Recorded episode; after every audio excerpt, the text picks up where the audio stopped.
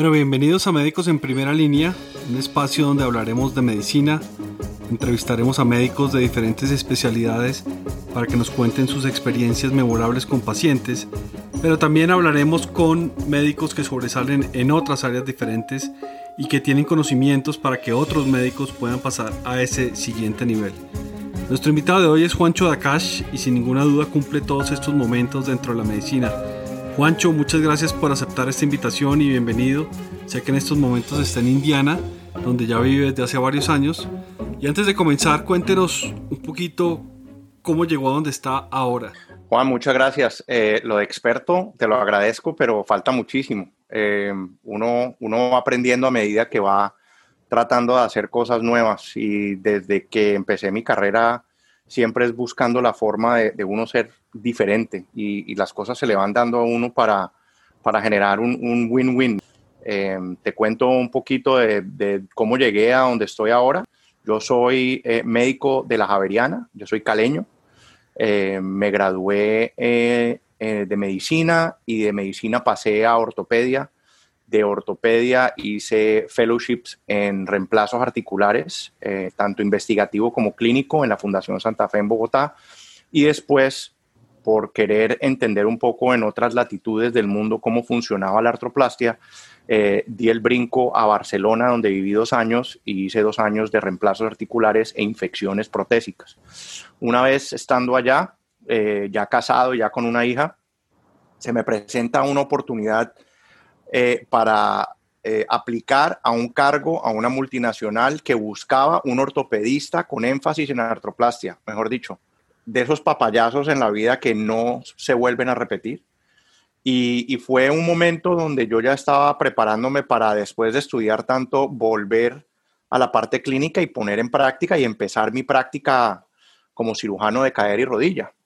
Pero dado que esas oportunidades se presentan una vez, yo creo, discusión con la esposa, hablamos con la esposa, tomamos la decisión de aplicar al proceso y bueno, eh, llevo ocho años trabajando para una multinacional, en estos momentos vivo en Warsaw, Indiana y me desempeño como Medical Safety Officer para, de manera global para reemplazos articulares. Y ahí voy. Una pregunta obligada en este podcast es, ¿de qué equipo es hincha usted? ¿Cali o América? Me extraña ahí. O sea, yo creo que es obvio por todo lo que dijiste que soy del Cali. Eh, pero, pero eh, tengo que resaltar y felicitar a los del América porque em, de los cuales mi papá y mi hermano son hinchas y muchos amigos porque hacer lo que hicieron ellos no es fácil y es algo que el Cali no ha hecho y yo lo admiro muchísimo y hay que y hay que reconocer cuando un grupo de jugadores o una institución que independiente de su pasado estuvo en la B logra volver a la A y además quedar campeón, eso siempre será algo de, respetar. Pero soy del Cali y como le he dicho a mis amigos, no creo que nunca le desearé, yo creo que nunca le voy a desear que la América gane ni nada, pero admiro lo que ha hecho para, para ser el campeón del fútbol colombiano. Juancho, una de las cosas que usted ha hecho bien es ese tema de conectar y agrupar gente fundó y maneja dos grupos serios en, Facebook, uno Wikimédicos, que si no me fallan los números tiene más de 47 mil miembros, y otro precisamente de fútbol, que es la tribuna en el que es un privilegio estar y más adelante vamos a hablar de, de la tribuna. Pero oiga, cuéntenos cómo fue la historia detrás de Wikimédicos, que nuevamente recalco que es el grupo virtual más grande en medicina que tiene el país? Primero es para unir el, el, gremio con las plataformas virtuales. Wikimédicos arranca febrero del 2018. ¿Cómo arranca? Eh, yo soy una persona que nunca ha dormido muy bien y en esa época se oía mucho Wikimujeres, pero era un grupo privado, un grupo cerrado, un grupo con otros fines que obviamente yo no tenía ni idea cómo funcionaba, pero sí oía mucho hablar de eso. Después empezó a salir Wikimanes, y yo empecé a decir un momento, el, el, el, mundo virtual se está moviendo a agruparse dentro de las plataformas virtuales para crear ciertos nichos eh, donde solamente existe un grupo por algún factor en común, las mujeres, eh, los hombres, y en medio de un desvelo de 3 de la mañana, Juan, a las 3 de la mañana cogí el teléfono, me metí a Facebook y abrí Wikimédicos con tilde. Y, yo y cogí mi lista de amigos, de los cuales, o por obvias razones, hay muchos médicos, y a todo el que era médico lo invité. Póngale 250 médicos la primera noche. La primera semana, mil y pico, mil quinientos. Comenzó a crecer eso. Y, yo había tenido, yo ya tenía unas reglas, las estaba escribiendo, porque es muy clave, porque yo, y yo no me esperaba tener muchas personas. Yo dije los de mi lista y que cada uno invite dos, tres personas más que se le mían a esto, perfecto. En ese momento Facebook no permitía filtrar el ingreso de las personas por medio de preguntas. al goodwill de las personas dejamos que invitaran solo médicos, que es una de las condiciones, que uno sea médico. Inclusive estudiantes de medicina pueden entrar al grupo. Pero ¿qué pasó? El crecimiento fue exponencial, se disparó. En tres semanas llegamos a los 30 mil, después en un mes llegamos a 50 mil, llegamos hasta 75 mil personas y ya nos tocó empezar a filtrar porque ya estaban metiéndose sociedades, agrupaciones, y, esas sociedades y agrupaciones, no por ser sociedades y agrupaciones, sino porque eran manejados por personas no médicas, fue que empezamos a, decir, paremos. Pero antes de eso me toca hacer un paréntesis. Cuando esto empieza a crecer, gracias al otro grupo de fútbol, le pido el favor a dos amigos míos, también médicos, que están dentro del grupo de fútbol, estratégicamente uno en Colombia y otro en España, conmigo en Estados Unidos, venga, mirámosle a esto, ustedes quieren ser administradores, ellos me dijeron de una y llevamos los tres pegados de esto desde el primer día. No te miento, hay momentos en que nos, ha, nos hemos cuestionado si seguir o no seguir, porque nos hemos dado cuenta que algo que creo que todos sabemos, pero nunca se había encapsulado dentro de un mismo foro, y son las injusticias y el descontento que hay en la gran mayoría de médicos. Entonces, tratamos de inculcar el respeto dentro del grupo de médicos, pero, pero el grupo está, el grupo, el gremio como tal, tanto en Colombia como en otros países de habla hispana, porque eso creció a nivel global. Tenemos médicos en todos los países de Latinoamérica, inclusive hay filial Wikimédicos Ecuador y Wikimédicos Perú, que, nos, escriben y estamos ahí contactados, no tienen que ver directamente con nosotros, eh, pero, pero la idea era eso, crear un grupo, un ágora donde podían estar todos los médicos y si uno quisiera hacer algún tipo de, de subgrupo, uno podría coger y desde ese centro, desde ese lobby de ese hotel, irse a cualquier salón para discutir algo en privado. Eh, teníamos claro que no queríamos mezclar temas ni de política ni de religión, porque eso lo que hace en este momento, desafortunadamente, es dividir y desviar el objetivo del grupo, que era unir al grupo médico.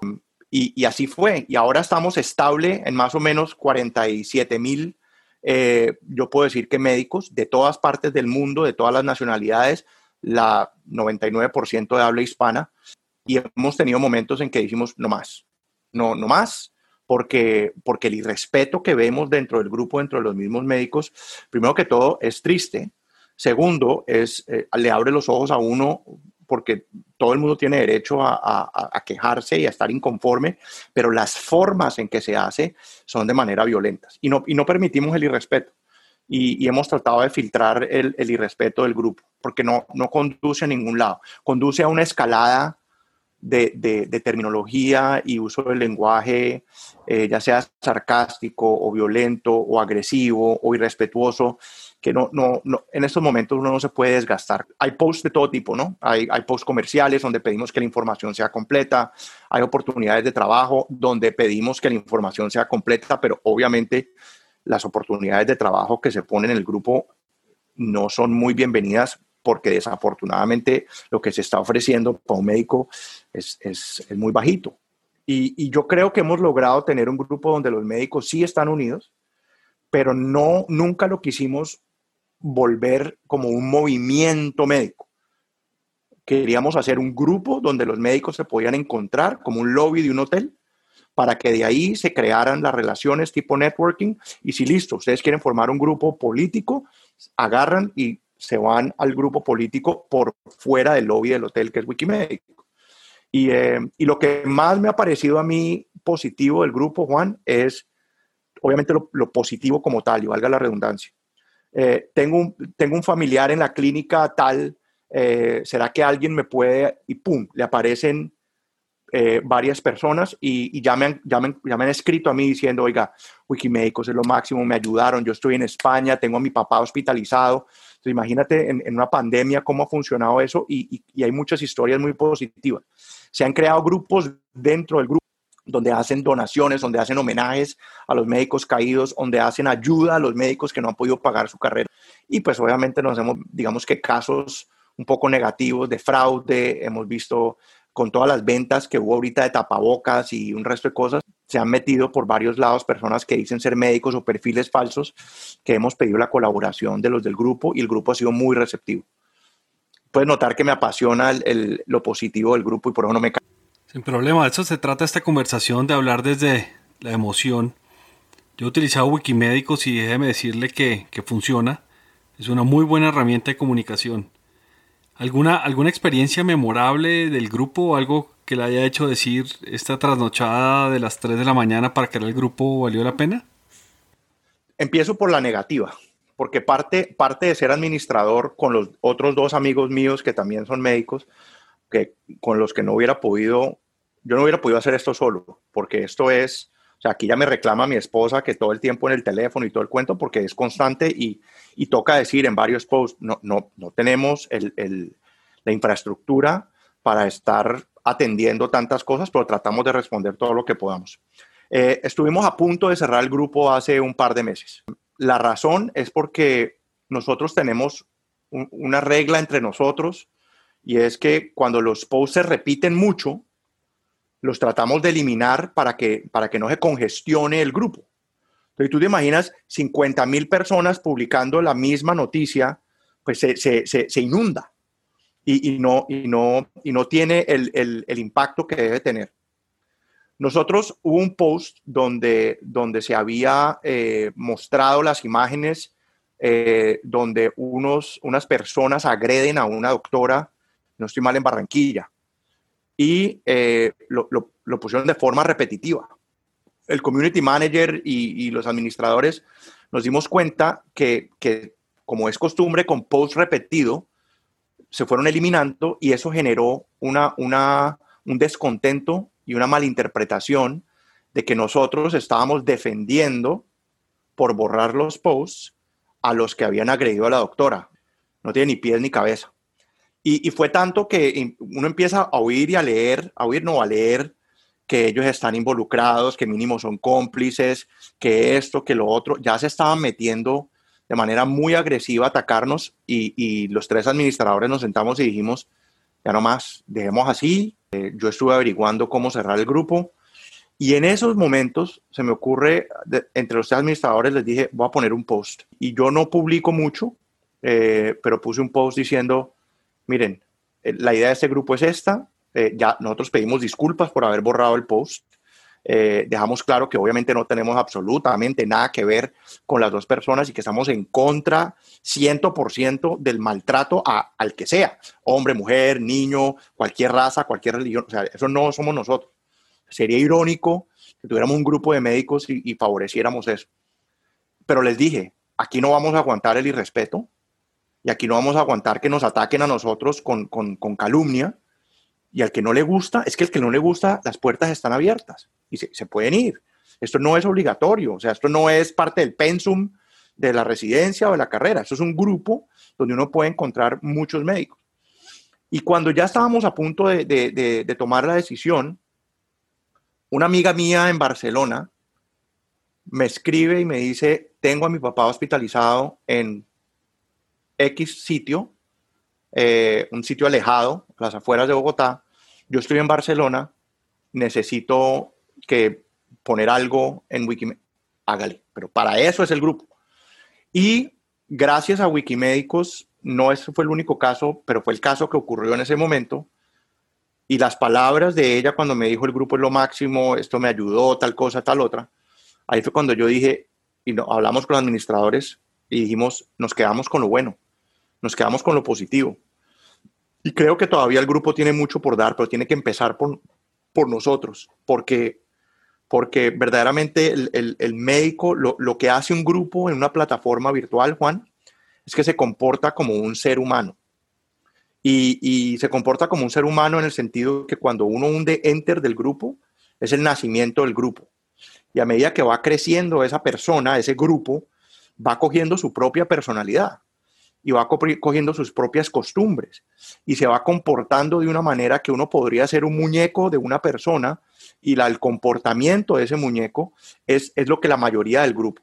Y este grupo se estaba, estaba tendiendo a irse por el, por el lado de, de la violencia verbal o de la agresividad o de la queja basado en que esa persona ha sido, digamos que, injustamente remunerada o injustamente tratada balanceado con lo que le han metido al esfuerzo de ser médicos.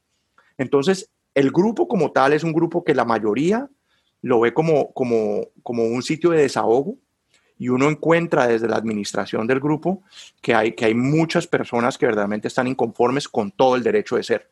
Pero existe también dentro de esa personalidad del grupo la esperanza y el positivismo y, y los momentos en que verdaderamente se, se da uno cuenta que esa persona, que aunque, aunque vive un poco brava con lo que está pasando, sigue siendo médica. Y cuando digo que sigue, que sigue siendo médico, es que sigue siendo motivada por ese deseo de ayudar a los demás. Porque eso es lo que nos mueve como médicos. Y, cuando eso se ve, cuando se ve la ayuda y cuando se ve la solidaridad y cuando se ve el, el apoyo entre médicos de personas de todas partes del mundo, de diferentes eh, formas de ver la vida, pero se están ayudando por el simple hecho de ser médico, ahí es cuando, cuando uno dice valió la pena. Y, eh, con eso nos quedamos, con eso nos quedamos y, desde que puse el post y desde que esto pasó, digamos que se ha bajado un poquito la, el momentum de eso y, nosotros hemos reevaluado nuestras políticas de post repetidos para no caer con la mala interpretación de que estamos haciéndolo por censura hay, posts que Facebook elimina inmediatamente. Y eso, y eso a muchas personas hay veces nos han reclamado, ¿por qué me quitaron el post? Nosotros no hemos quitado absolutamente nada. Pero personas que han ofrecido medicamentos, que dicen, por ejemplo, tengo dos cajas de Remdesivir, eh, inmediatamente solo por el nombre, Facebook lo agarra y lo elimina. Y nos manda a los administradores una nota diciendo, este post ha sido eliminado por tal y tal cosa. Las mismas, los mismos posts con imágenes inclusive porque que somos médicos. Pero si alguien pone una cirugía, otro día alguien pone una cirugía de un corazón abierto, censurado por imágenes gráficas. Que para nosotros, pues somos médicos, eso es lo que hemos visto. Pero en una plataforma virtual ya es otro cuento.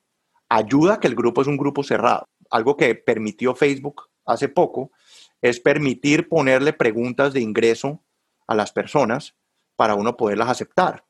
Nos quisiéramos nosotros ser un poco más proactivos en el sentido de, y esto nos lo, han sugerido, mándeme copia del certificado de que se graduó como médico de tal. No, las preguntas son muy básicas. ¿Usted dónde terminó medicina? ¿En qué año se graduó? ¿Es, ¿Es especialista en alguna cosa? Y cuando nosotros vemos esas preguntas y las llenan, pues nosotros dejamos entrar y confiamos en... Y hemos ido eliminando personas que no son médicas porque al principio se nos metieron muchas que no eran médicas. Yo creo que estos grupos se van autorregulando en temas y, en tamaño y se autocensuran y un rol importante de la administración pues es generar una voz propia pero regulada. Y lo mismo pasa en los grupos reales. Las agremiaciones tienen su identidad propia como usted muy bien lo decía. Oiga, y hablando de la tribuna, donde claramente hay más polémica, hablamos de fútbol, ahí hay más pasión, y entiendo que fue el piloto de los grupos en Facebook. ¿Cuál fue la, historia de la tribuna? Yo empecé a armar grupos en Facebook porque yo vi que, la, que, en el muro mío yo no necesitaba que todo el mundo se diera cuenta. Cuando Facebook empezó, acuérdate que no había la posibilidad de, de, darle snooze a una persona o descansar de una persona. Y muchas personas me, me, me, decían, oiga, usted solamente publica fútbol, ¿no? Qué pereza. Entonces, mi intención no era incomodarlos. ¿Ya? Pero sí, yo publicaba mucho de fútbol porque es una pasión para mí. Y cuando yo vivía en Barcelona, yo escribía para una página, eh, una columna que se llamaba Blancos y Blaugranas, que era eh, énfasis en la relación del Barça y el Real Madrid. Y, y, en esa época fueron esos cinco clásicos que fueron seguidos. Y esos cinco clásicos seguidos en el lapso de creo que un mes o un mes y medio, generaron una violencia entre amigos. O sea, yo no nací en Barcelona y mis amigos no nacieron en Madrid. O sea, no, no, son nuestros equipos de, de, sangre, sino equipos que nos gustan, pero, pero que sentimos una pasión por ellos. Pero yo empecé a darme cuenta que, que la gente se estaba madreando y se estaba, mejor dicho, peleando de una manera y, y, perdiendo amigos por el fútbol. Y dije, que es estupidez, que es ridículo. Entonces, ¿cómo podemos hacer para que el fútbol no nos separe, sino que nos une? Entonces, de ahí nace en el 2014 la tribuna, donde las únicas dos reglas que son es fútbol y, respeto. Y somos en este momento 333 personas, no más, no 47 mil, 333. Pero las 333 personas han acatado las reglas y hemos tenido una dinámica donde inclusive las personas que no opinan, no importa, porque ya me han dicho varios, yo entro a Facebook solo por la tribuna. Yo ya no veo fútbol, sino, sino lo que sale en la tribuna. Porque entre todos es a poner la noticia que le llega a uno al teléfono y con el, ¿no? Entonces uno va y la pone, porque uno se siente con esa responsabilidad de, de uy, vamos a hablar de este tema, vamos a hablar del otro, entonces ahora con, con lo de James y con todo eso, entonces ha, generado una dinámica y, y, ha traído amigos. Y lo bueno es que hemos logrado cuando se podía, que cuando yo viajaba a Cali, armábamos reuniones de la tribuna en Cali. Y hicimos dos o tres reuniones en diciembre en Cali, donde nos reuníamos en un sitio de hamburguesas a ver un partido de fútbol con gente que uno no conocía. Y ya está sentado uno rompiendo pan, o sea, comiendo, tomando cerveza, viendo fútbol, se han generado amigos de la tribuna. Tenemos un par de parejas casadas dentro de la tribuna, no por la tribuna, pero que son marido y mujer dentro del mismo grupo. Em, y, ha sido muy, muy bacano porque, porque en Bogotá hicieron lo mismo, reunión de la tribuna en Bogotá, reunión de la tribuna en Barranquilla. Y, y, eso a mí me llena el alma porque, porque es como, uff, dejamos la violencia a un lado yo puedo hablar del América, la gente puede hablar del Cali, Millo, Santa Fe. Eh, cuando ya el humor se empieza a elevar un poco, ya nos toca bajarlo, porque, porque sí, un chiste está bien, dos, pero cuando hay chiste tras chiste ya hay gente que, que, que la toma en serio, entonces, de nuevo, pusimos un post, dijimos, hey, estos memes son muy chistosos, pero si usted verdaderamente cree que hay algo que podría llegar a herir susceptibilidad de una persona, no lo ponga, sobra. Se ha salido gente, que todavía cree que, que, esto es muy, muy blandito y que somos así, que somos, no me importa. Yo, yo estoy tranquilo cuando entro al grupo de la tribuna a hablar de fútbol porque estoy hablando con 332 personas más que creen que el fútbol se puede hablar con respeto. Y ha sido, y ha sido fantástico porque, porque ha sido muy productivo. Hay gente en ese grupo que sabe mucho, lo mismo que, que en el grupo de médicos. Hay gente que sabe mucho. Digamos que en el grupo de fútbol la gente se siente con mejor libertad de publicar porque las 332 personas de más respetan las publicaciones. Wikimédicos es diferente, porque cuando una persona publica, hay muchos comentarios donde hay ataques frontales a la persona que publica, entonces mucha gente ha decidido dejar de publicar. Y, hay de todo en Wikimédicos, y hay de todo en la tribuna, pero, pero es como, como esa persona va, esa persona que ya es un grupo, cómo va creciendo y cómo va madurando y cómo llega a una meseta.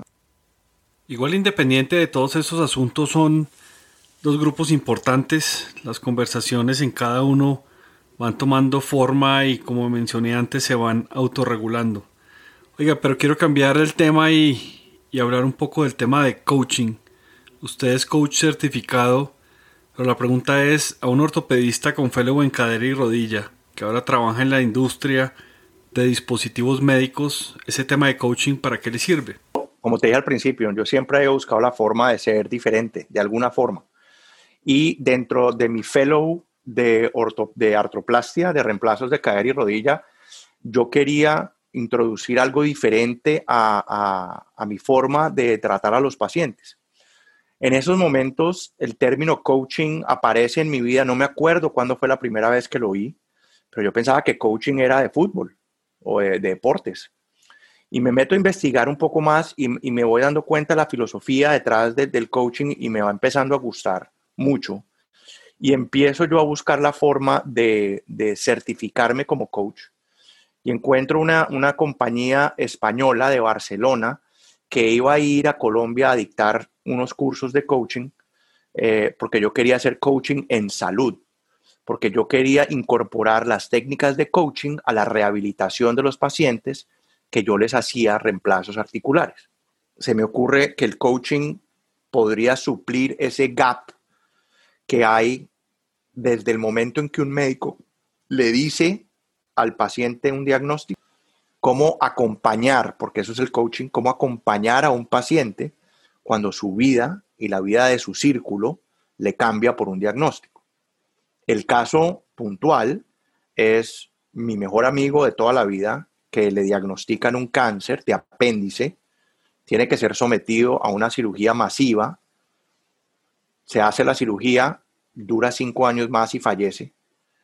La idea, y estoy, estoy en paralelo, lograr entender cómo, cómo las familias de los pacientes a quien les cambia la vida por un diagnóstico se ven afectadas por un espacio donde no hay acompañamiento.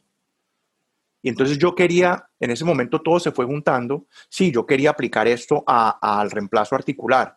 Dentro del curso mío había una persona que, estaba, que era bailarina, que quería utilizar el coaching con, baile. Entonces yo ya la estaba, la estaba echando el ojo porque yo quería meterle baile a la rehabilitación de los reemplazos de cadera por medio del coaching. ¿Ya? Salirme de lo normal, salirme de la caja de ir a la fisioterapia, elevar la pierna, eh, hacer así eh, pesas, tens, eh, frío, calor. No, yo quería meterle algo más que fuera, digamos, que generara una ganancia para el paciente. Yo dije el baile. En ese momento diagnostican a mi amigo y me doy cuenta que dentro de la medicina existe ese espacio. Ahora, ahora hay, desafortunadamente, como hablamos con, con, los, con mis amigos psicólogos y psiquiatras, a los cuales no les gusta el, coaching con toda razón, porque es que hay personas, yo soy médico y primero va mi medicina y, sé cuándo el coaching para y debe llegar a un punto donde se requiere especialistas en el área de la salud mental. Esto no es terapia, esto es un acompañamiento. Pero hay muchas personas que sin ser médicos también son coach y, y esas son las personas que han digamos que, cogido el, mundo del coaching y lo han, lo han puesto en, una, en un ámbito donde el, personal de la salud mental se ve un poco ofendido y respetado, porque ya hay, o sea, personas que leen un artículo o van un fin de semana a una sesión de coaching y ya dicen, yo soy coach y empiezan a metérsele al tratamiento de las personas. Entonces el coaching, para, para redondear toda esta lora que estoy dando, era la forma en que yo me quería diferenciar. Eh, cuando yo iba a mis turnos en urgencias, en el hospital donde trabajaba, estaba con mis libros de coaching y los internos y los residentes y los profesores me miraban con ojos raros y ¿qué está haciendo? ¿No? Y, eh, y, la idea mía era, fue lo que hice, que era certificarme en coaching personal eh, y marketing para coaches en Bogotá con la empresa de Barcelona y después cuando yo me iba a Barcelona, hacía el curso de coaching en salud porque yo ya con la certificación de coach en salud podía ponerle un respaldo de la, de la International Association of Coaches para poder meterle mi estrategia a la rehabilitación de mis pacientes. Allá conozco una pareja de, catalanes que tenían una, una, una empresa de coaching nutricional y empiezo a trabajar con ellos, no el área nutricional, sino como dando cursos en Barcelona y en Madrid sobre coaching y aprendo mucho de ellos de la parte nutricional. Y ya me regreso acá y obviamente por, por mi trabajo, pues esa idea del coaching aplicado a la salud se, se, se diluyó un poco por, por mi cambio de trabajo. Y yo hice un énfasis en inteligencia emocional y esa la hice para mí. Y esa me ha servido a mí. Y todo lo que he aprendido de inteligencia emocional, yo creo lo que me ha ayudado a tener estas estrategias eh, dentro de lo que hago adicionalmente a, a mi trabajo común y corriente. Y es hablar como estamos hablando ahora, es hacer eh, presentaciones en Facebook de inteligencia emocional que han ido creciendo con esta pandemia eh, como, como una forma de ayudar a las personas que lo necesitan. Y eso es el coaching, ayuda, ayuda, ayuda, ayuda, ayuda. Estas son competencias blandas que a uno como médico no le enseñan en la Facultad de Medicina. Hace poco hablaba con mi hija de liderazgo y le decía yo que esa clase a mí nunca me la dieron y probablemente ser coach tampoco lo enseñan y sin duda le sirve al médico para hablar mejor con sus pacientes, y para tratarlos también mejor. Sirve también para interrelacionarse con otros colegas y con la vida. Le sirve con la familia, con los hijos, con la esposa o el esposo, con la novia o el novio y con uno mismo. Y repito que esas competencias blandas no las enseñan en la Facultad de Medicina o por lo menos no todavía. No, yo, yo te voy a ser muy sincero. Yo cuando empecé esto del coaching, sí, la idea, como habíamos hablado, era lograr que yo pudiera poner en práctica lo que había aprendido para mejorar mi relación con los pacientes, para mejorar mis relaciones con las demás personas. Y el coaching me sirvió a mí primero para, para, para mí, para mejorarme a mí como persona. Y, ahí fue que entra esta, estas ganas de entender y volverme más emocionalmente inteligente. Ahí es mi pasión por la inteligencia emocional. Por más que uno estudie inteligencia emocional, no lo hace a uno emocionalmente inteligente. Y eso, y eso yo llevo 10 años leyendo inteligencia emocional. He mejorado, sí. Te puedo decir que he mejorado y las personas que viven conmigo allá arriba, mi esposa sobre todo, es la que me ha dicho, sí, has mejorado, has cambiado. Entonces todo esto empieza por uno. Cuando yo empiezo a entender los pilares de la inteligencia emocional, inclusive cuestiono al padre de la inteligencia emocional, que es Daniel Goldman, y le meto una, un pilar y le quito uno a él y le meto uno, que es la asertividad.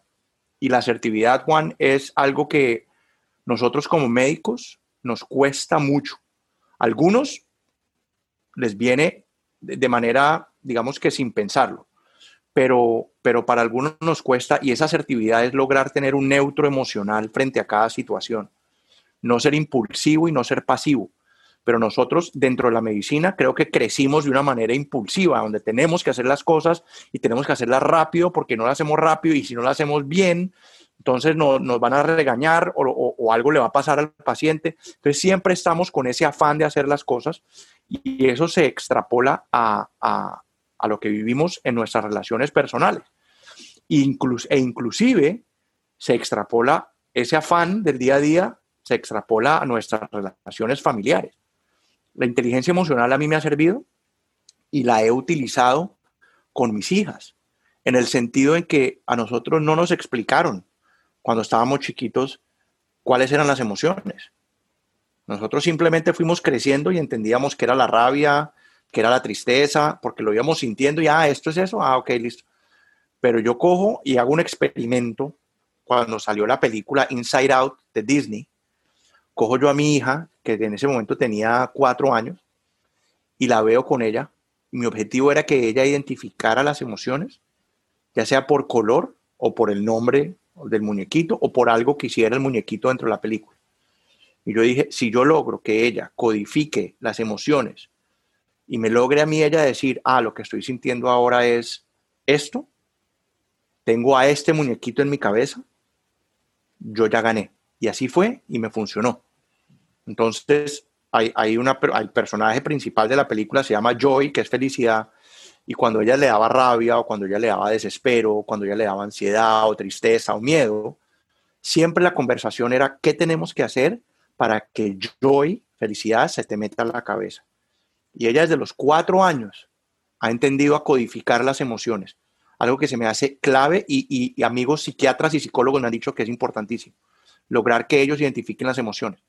Y después, para hacerlo randomizado, lo cogí con mi otra hija. Y mi otra hija, cuando cumplió cuatro años, la puse a ver la película y inmediatamente me pude identificar las emociones.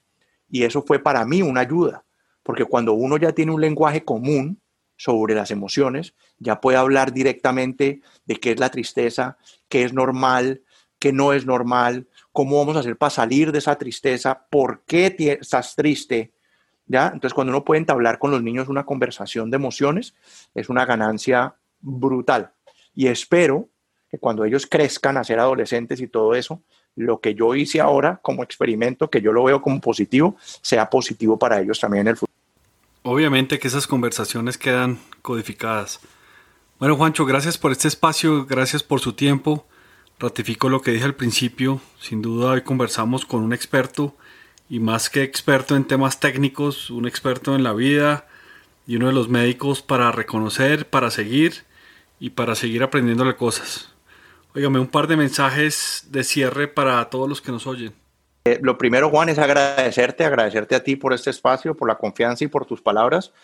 La experiencia eh, no nos hace expertos, simplemente nos hace, digamos que, maduros porque logramos aprender de, esas cosas que nos han pasado.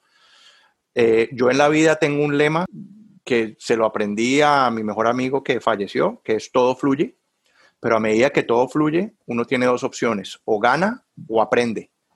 Pero cuando tenemos, tenemos momentos en que uno cree que ha perdido, depende de nosotros voltear la torta y lograr sacar un aprendizaje.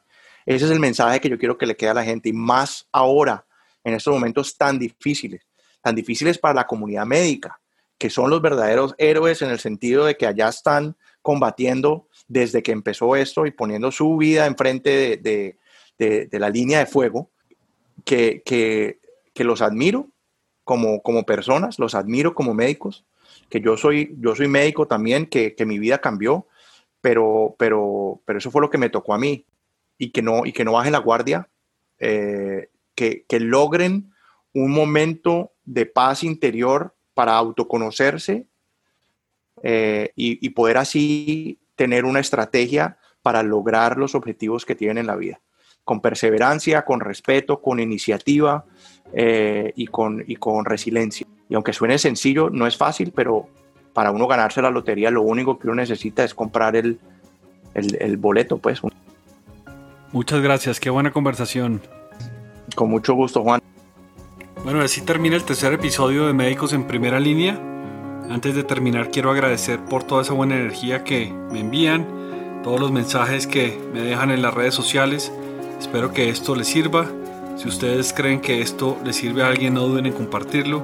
Estamos disponibles en todas las plataformas de podcast y nos vemos la próxima semana en el cuarto episodio.